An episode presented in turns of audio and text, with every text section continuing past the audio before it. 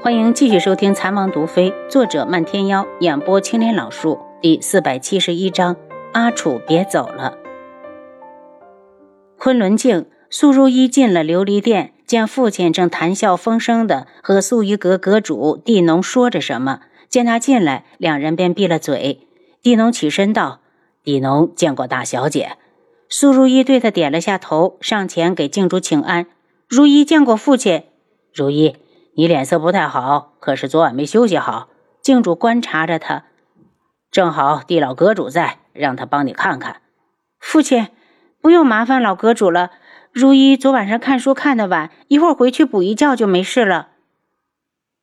如意来可是有事儿？女儿想去一门走走，出去散散心。素如意眸子里带着失落，这样的表情落到静主的眼中，以为他是因为轩辕志的事不高兴，笑道：“去吧，让坤一多带些人，以你的身份在一门横着走，都没人敢惹。”多谢父亲。目的达到，素如一行礼告退。得到静主的许可，他一回去就让坤一调集人手，下午就出发。一门大长老听说苏如意来了，用鼻子哼了声，一脸的不耐烦。昆仑镜竟然住不下他了，到一门来干什么？师傅，人已到山顶了。沙星洲提醒他：“我去接人。”大长老心里再不愿，也怕苏如意怪罪。这边宋世全也听说素如意来了，两眼冒着光就往这边跑。只要他能得到素如意的心，一门算个屁！到时候他就可以踩着师傅的肩膀站到大陆的顶端。大长老一直对他寄予厚望，希望他能娶到素如意，好让自己的地位更加的稳固。上次在智王府，因为他没有把事情办好，回来师傅没少给他冷脸子看。如今机会来了，他一定要好好的把握。到时候他会接任镜主的位置，一定要把自己受的委屈都还回去。到时候师傅跪在他的脚下给他磕头，他看都不愿意看。大小姐来了昆仑镜，怎么不提前说一声？老夫接驾来迟，万望莫怪。大长老的脸变得很快，还没到近前就已经一脸的笑意。大长老客气，我只是听说药苗都出来了，想过来看看长势。苏如意给自己找了个好借口。一门药田面积少说也有千顷，等他看完，估计到夏季了。大小姐能来是一门的荣幸，快快屋里请。大长老看了眼沙星洲，去把二长老也叫过来。不用去叫了，我们来了。二长老和三长老一前一后的过来了，两人给苏如意行礼。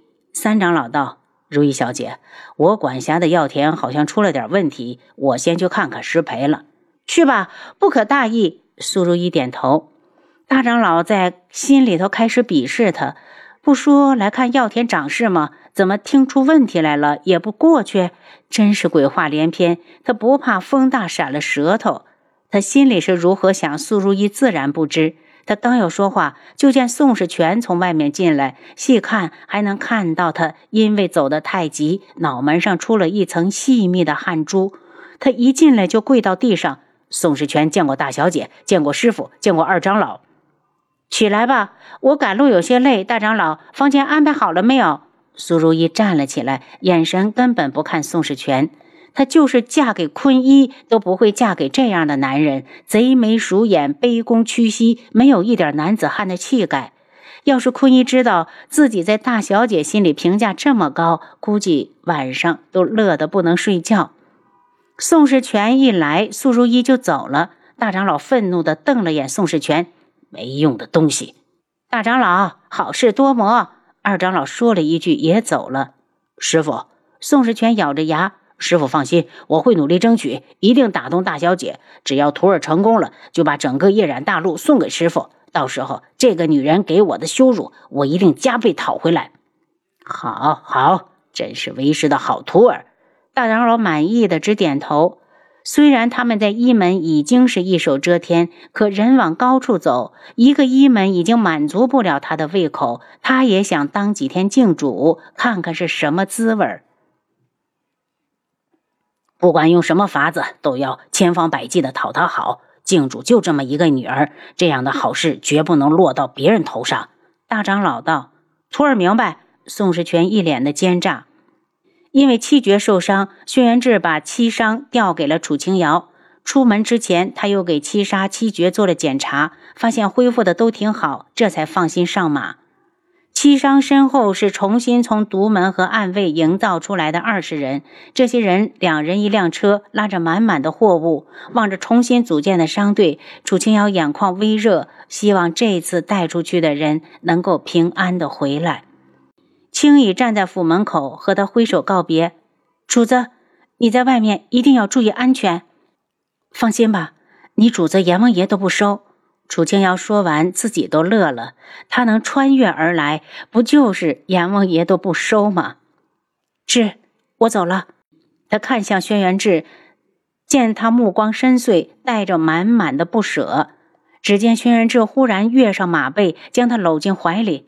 阿楚，我送你一程。然后他一踢马腹，驾。四月的春风带着花草的气息萦绕在两人的身旁，如同知道两人的心事般缱绻着不肯离去。楚清瑶转过头，把脸埋在他的怀里，心头忽然就难受起来。如果永远也打不过靖主，他们这一生是不是都要这么过？不能以真面目示人，聚少离多。他心里一酸，伸出双臂紧紧地抱住他，眼泪如同决堤的河水奔涌而出，泪水将他的衣襟打透。他忽然地勒住缰绳，捧起他的脸去亲吻他脸上的泪珠。不知道是他的亲吻起了作用，还是风把泪水带走了。等他不哭了，掩饰的抹了把眼睛。风太大了，沙的迷了眼睛。阿楚，别走了，相信我。我一样可以。两人做的事情，他一个人做，只是时间延长一些。他真的不忍心再让心爱的女人如此的辛苦。带着天穹走出绝境，把镜主拉下神坛，这一切都应该是男人做的，真不应该再让阿楚去奔波去受罪。他的阿楚是世界上最好的女子。是，我的梦想就是想把医馆。开遍整个夜染大陆，所以你不用劝我。楚清瑶笑着送上自己的樱唇，然后他只是轻轻的一啄，手掌一动，就将轩辕志拍到了马下，咯咯的笑起来。我才不要你送，万一城外有漂亮的姑娘，你相中了怎么办？阿楚，轩辕志好气的看着他，一挥马鞭，转眼就没了影。他过去了有一会儿，后面的商队才跟过来。当他们看到王爷竟然站在这里时，不由愣了下，定睛再看，哪还有人在？阿楚不让他送，他就不送。他以最快的速度回府，然后又抽出二十名暗卫，让他们暗中跟去保护王妃。七杀从外面进来，王爷，我的手没什么大碍了，不如我去吧。有七伤在，用不到你。轩辕志看着他那只还不敢动的手臂，挥手让他赶紧出去。与兵长老会合后，楚清瑶又去见了无双。两日后就启程离开九月国都城，前往更远的城池去开设医馆。阿优，带上我。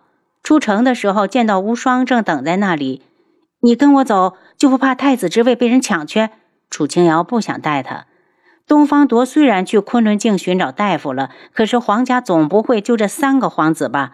他还指望着有朝一日无双掌权之后，好他们一起对抗昆仑镜呢。放心，其他的成不了气候。无双一脸的肯定。再说还有翼王，当初他们可是答应了我，等我玩够了再回来继承皇位。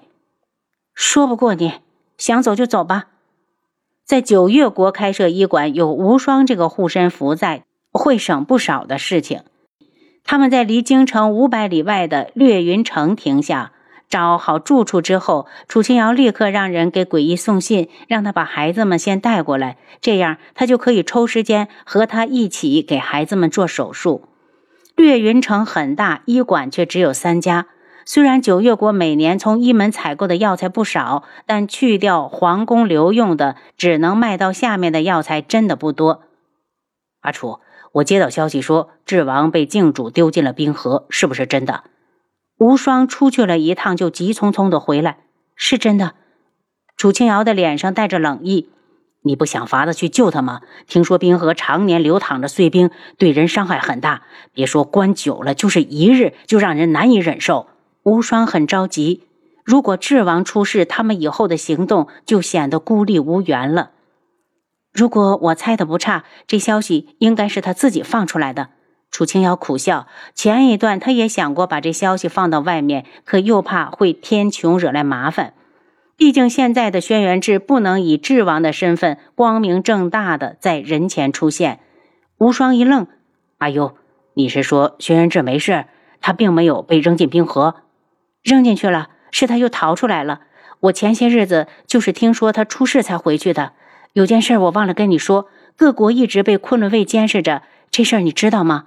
楚清瑶问。无双冷笑。我以为我们九月国一直老实听话，就不会被人监视。原来是我想的太美好了。